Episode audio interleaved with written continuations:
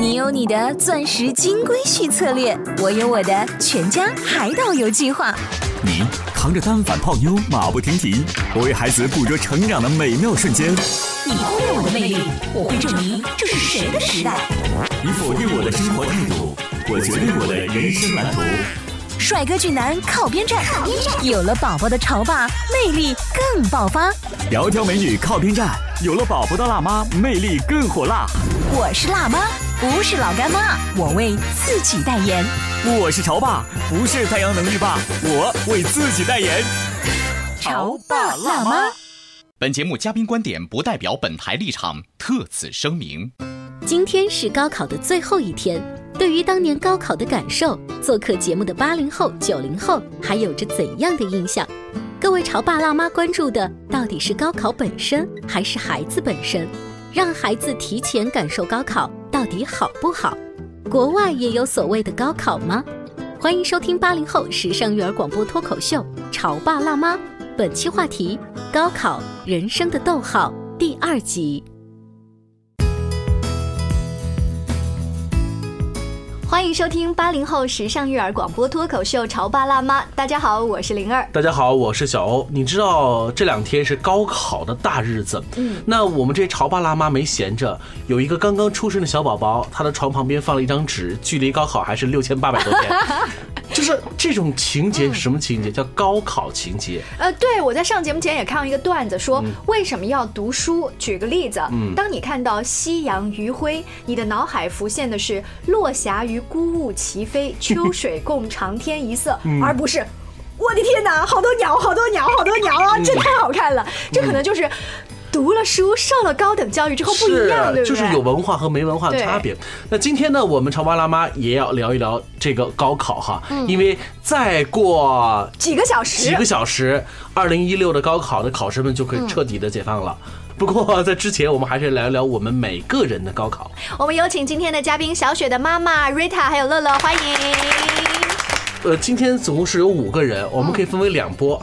一波呢是九零后，一波是八零后，就是距离高考的日子还是比较接近的。他们九零后的来说，九零后的话，如果我们来回忆高考，你觉得那种紧张的情绪，你现在心里面还有吗？早就没有了。完全没有，好淡定。现在现在好淡定，就是有一种成就感，就终于我不用考了。那比起比如说入职考试，或者是单位的一些业务考试，再去看以前的高中考试的话，你觉得哪个更紧张？还是高考啊？我觉得，我觉得相对于更紧张的是我艺考的时候。艺考对，因为我是艺考生。对于文化课高考的时候，我并不紧张。我紧张的时候是在高考前的艺术考试，因为那个真的是一锤定音，就是你弹不好就没机会了。不像是你文化课考试，如果你错了。你可以拿橡皮擦掉的，嗯所以那个对我来说是更紧张的。所以乐乐呢，他的专业是什么呢？是天津音乐学院，是学双盘双排键的，是音乐啊。那现在的工作的身份呢是什么呢？是我们的。广播人啊，我们的做传媒的嘛。对，今天呢，因为工作的原因，我们请到的几位嘉宾都是我们这个呃广电大楼里的同事，都是传媒人。对，所以如果就着小欧这种思路的话呢，我们乐乐他学的是音乐专业啊，玩键盘的。对，瑞塔学的是学的是广播电视编导专业。还算是有点编。小雪妈妈学的是汽修，汽车修理。我学的是烹饪是专业。你是新东方的吗？我学的是汉语言文学。哦啊，他其实学的也是比较靠谱的，就是学语说话的哈。嗯，那你是学什么的呀？我学的也是语言，只不过是外国的语言。啊，学的是英文专业。那我学的是什么呢？我学的是新闻专业。嗯。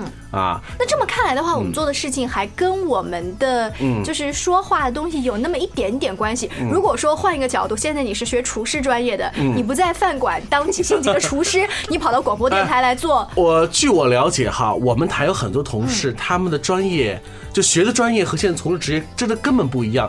拿总监级别的来说，据我就知道哈，我们某一个系列台的总监，他是学给排水专业的，嗯，他现在是我们的这个总监呢。做的非常好啊，还享受津贴呀，就说明什么问题？说明当年你上的那所大学，你上的那个专业，甚至是你之前的高考，根本就决定不了你未来的路。未来的路是要靠我们的努力的。嗯，呃，前一段时间的段子又说到了，嗯。对，这是唯一一次还是靠实力来决定的一场考试，嗯。接下来就要靠长相、关系、拼爹，是不是？你别这么说嘛，马上他们就要进英语教考了哈，嗯你还是给考生们再留一些这鼓劲儿的话吧。哎，他们现在已经在考察，他们还是靠实力在作战呀。这个时候没有任何作假的机会呀。嗯对啊对，十年寒窗苦读就靠的这一次嘛。但我们今天潮爸辣妈节目想说一个观点，就是真的高考其实就是我们人生的一个逗号而已。你真的是不要觉得好像它就决定了我们人生的怎么怎么样。或许三十年前。高考确实能决定了人生，对于中国人来讲的话，那么在三四十年后的今天，高考就是我们的一场重要的考试。我前两天还看了一篇文章，我们跟一个嘉宾也就此聊天，他说觉得现在就是整个中国的这个爸爸妈妈对高考过度关注了。就是关注的是高考这件事情，嗯，而不是说孩子他好像考了一百分、我就爱你，考了六十分我就不爱你。嗯，是啊，比如说我据我了解，好像今年有一个孩子，他妈妈在考场旁边的一个宾馆里头开了一个五星级五星级的上千的套房，嗯，让孩子去住。那其实就是为了给他创造好的这个条件哈。哎，这个事情我在就是高考前几天，我们去做那个采访的时候，也发现了，就是拿政务区的这个八中而言，呃，旁边几个大酒店差不多是五六百块钱的均价，在五月二十三号，也就是刚刚高考的那个地图发下来的时候，就已经被一抢而空了。嗯，啊，然后后来呢，周边有一些这个市民也很聪明，拿那个小牌儿说你要不要租短期房，呃，一个晚上差不多是一千块钱，也就是说他们的房子可以两家人共住的话，也是摊到一个学生五百块钱每天，嗯生意还不错。你们呢哎，我来问问问小雪妈，当年你在高考的时候，你的老爸老妈有没有重视到要给你租馆子之类的？没有没有，因为我们那个城市很小，走走就 所以你是怪城市喽。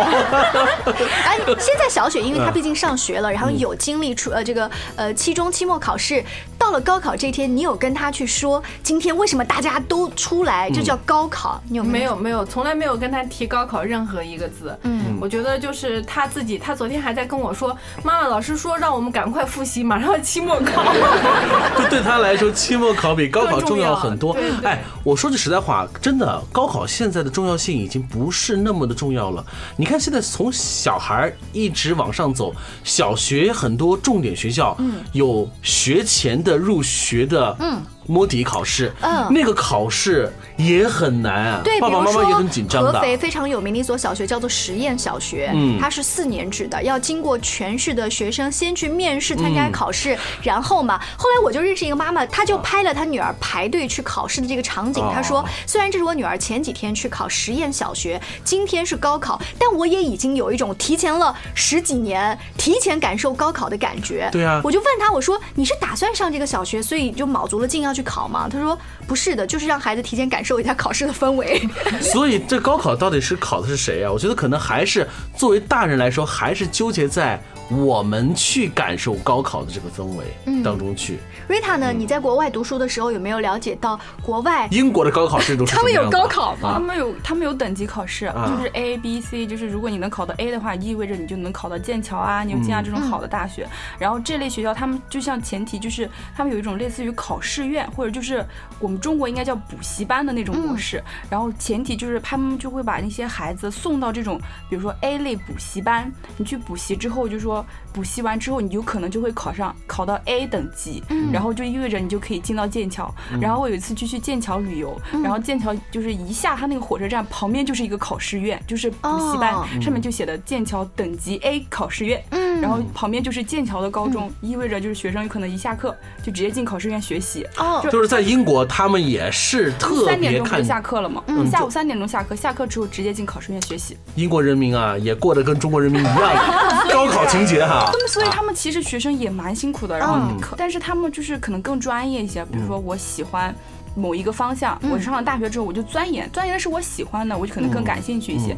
但是就是我个人的观点就是，他们也像我们一样经历过高中的压抑时段，哦所以他们大学就是外国人玩的比中国人还要嗨。哎，不是有一种讲法说，在国外，因为他一直是松的，所以到大学他反而更加自主的去学习，而中国的孩子都是一开始是紧的，到了国外的大学反而放松。在你的实践看来，不是这样的。我身边的大学生，他们就是真的是很主动的自己去学习，包括我研究生同学，就是他们做的是自己喜欢的事情，就是你让他不去学，他说我的目的就是要来学我的东西，我就要很。然后我们学校就是可能着重于艺术方面嘛，我们学校最好的就是比如说什么时尚专业啊什么的，听上去很洋气。然后我们每次去路过食堂吃饭的时候，就看到一群学生坐在一个裁缝间里面。那我们刚才呢听了瑞塔讲他在国外啊怎么样体验这种高考的故事，进入一段小广告，回来之后我们接着聊。您正在收听到的是故事广播《潮爸辣妈》。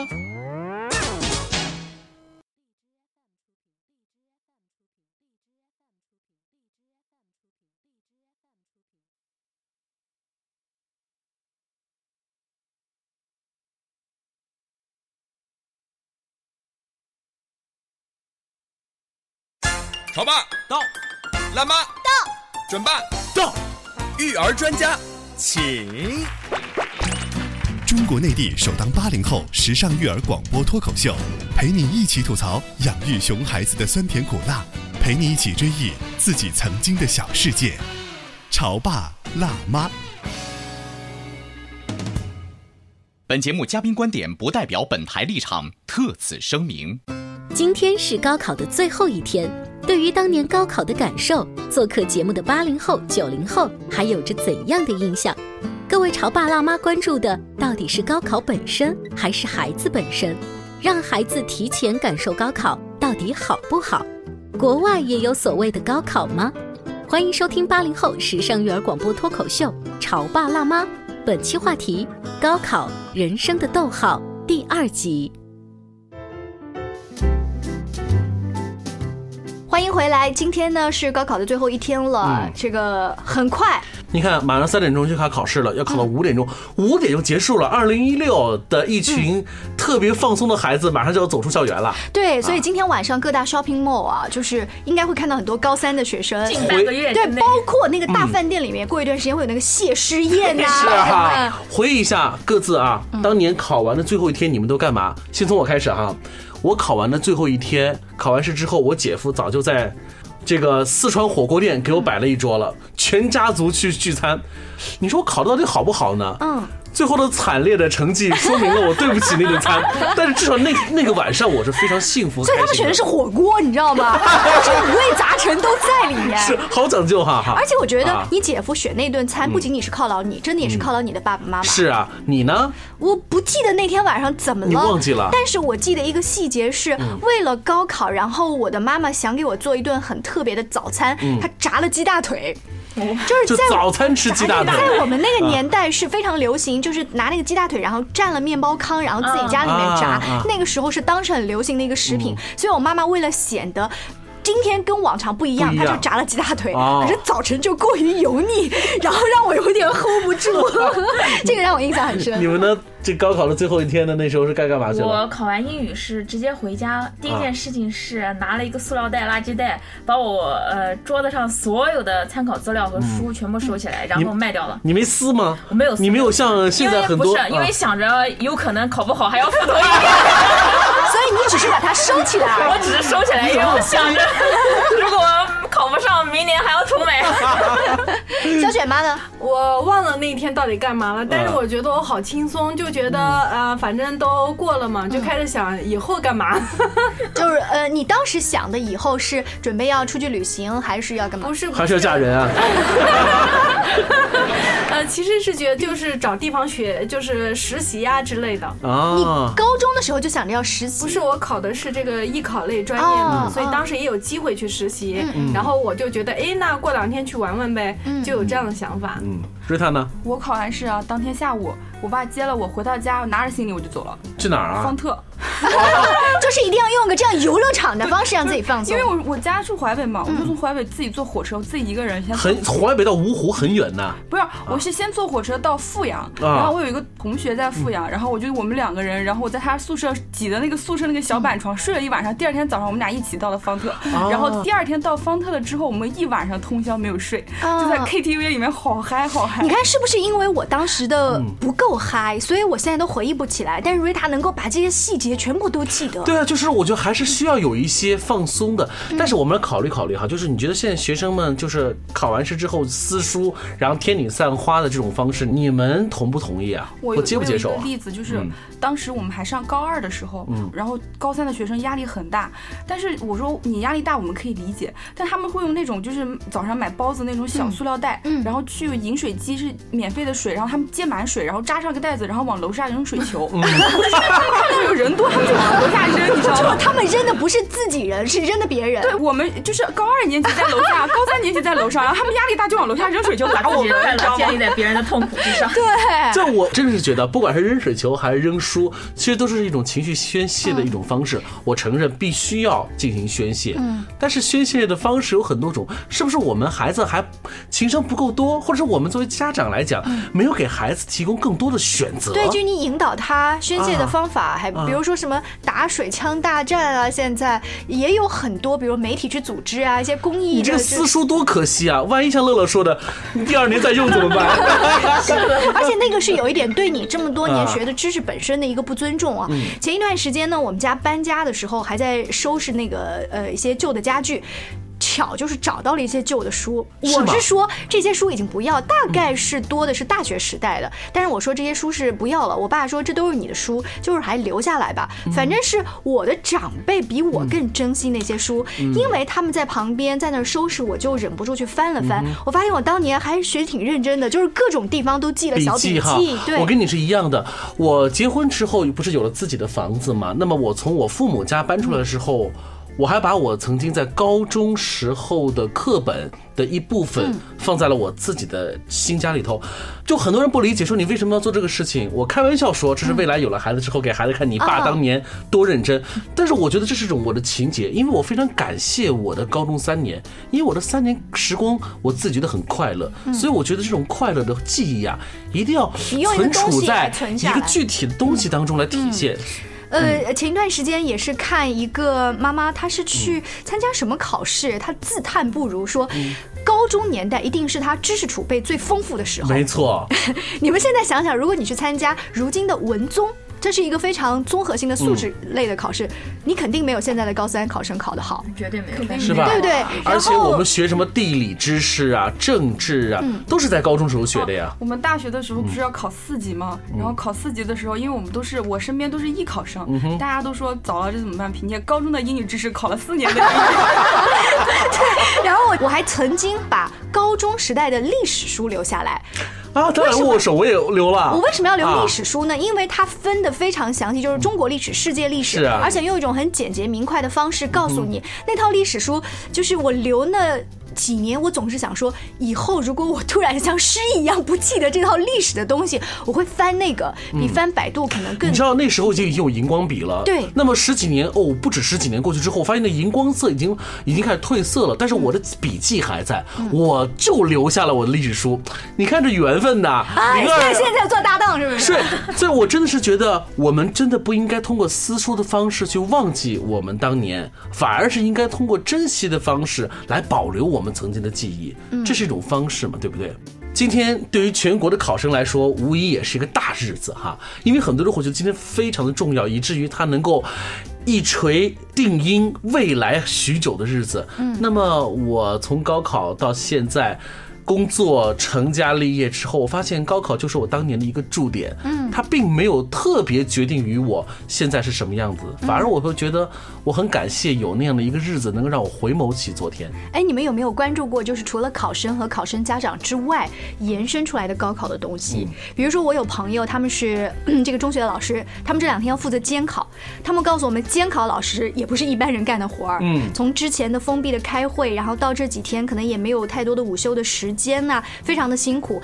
到为了高考，你看交警方面做的，还有我们广播电视媒体。这是做的，就是整个社会的资源都调动起来了，我们的这个不计成本的为高考这两个字做着服务。包括有一些商家确实他们是觉得在这两天呢会有密集的人群，可能会起到一个很好的宣传，但是人家也是拿着真金白银以及更多的物资放在那儿免费给考生的，又是送水，又是送早餐，又是送各种这个听课券的，是不是？是。因为他们以前也经历过高考，非常知道。那也是在今天呢，祝愿各位考生考完了之后可以玩的开心。哎，不要简简单单的是通过私书啊，也不要简简单单通过 K 歌的方式去度过。我们有更多的选择来宣泄我们内心的那一份激动。尤其是各位爸爸妈妈，这么多年辛苦啦，辛苦啦！所有人，社会上的所有人，为高考两个字，我们道一声大家辛苦啦！谢谢，我们下期见，拜拜。拜拜。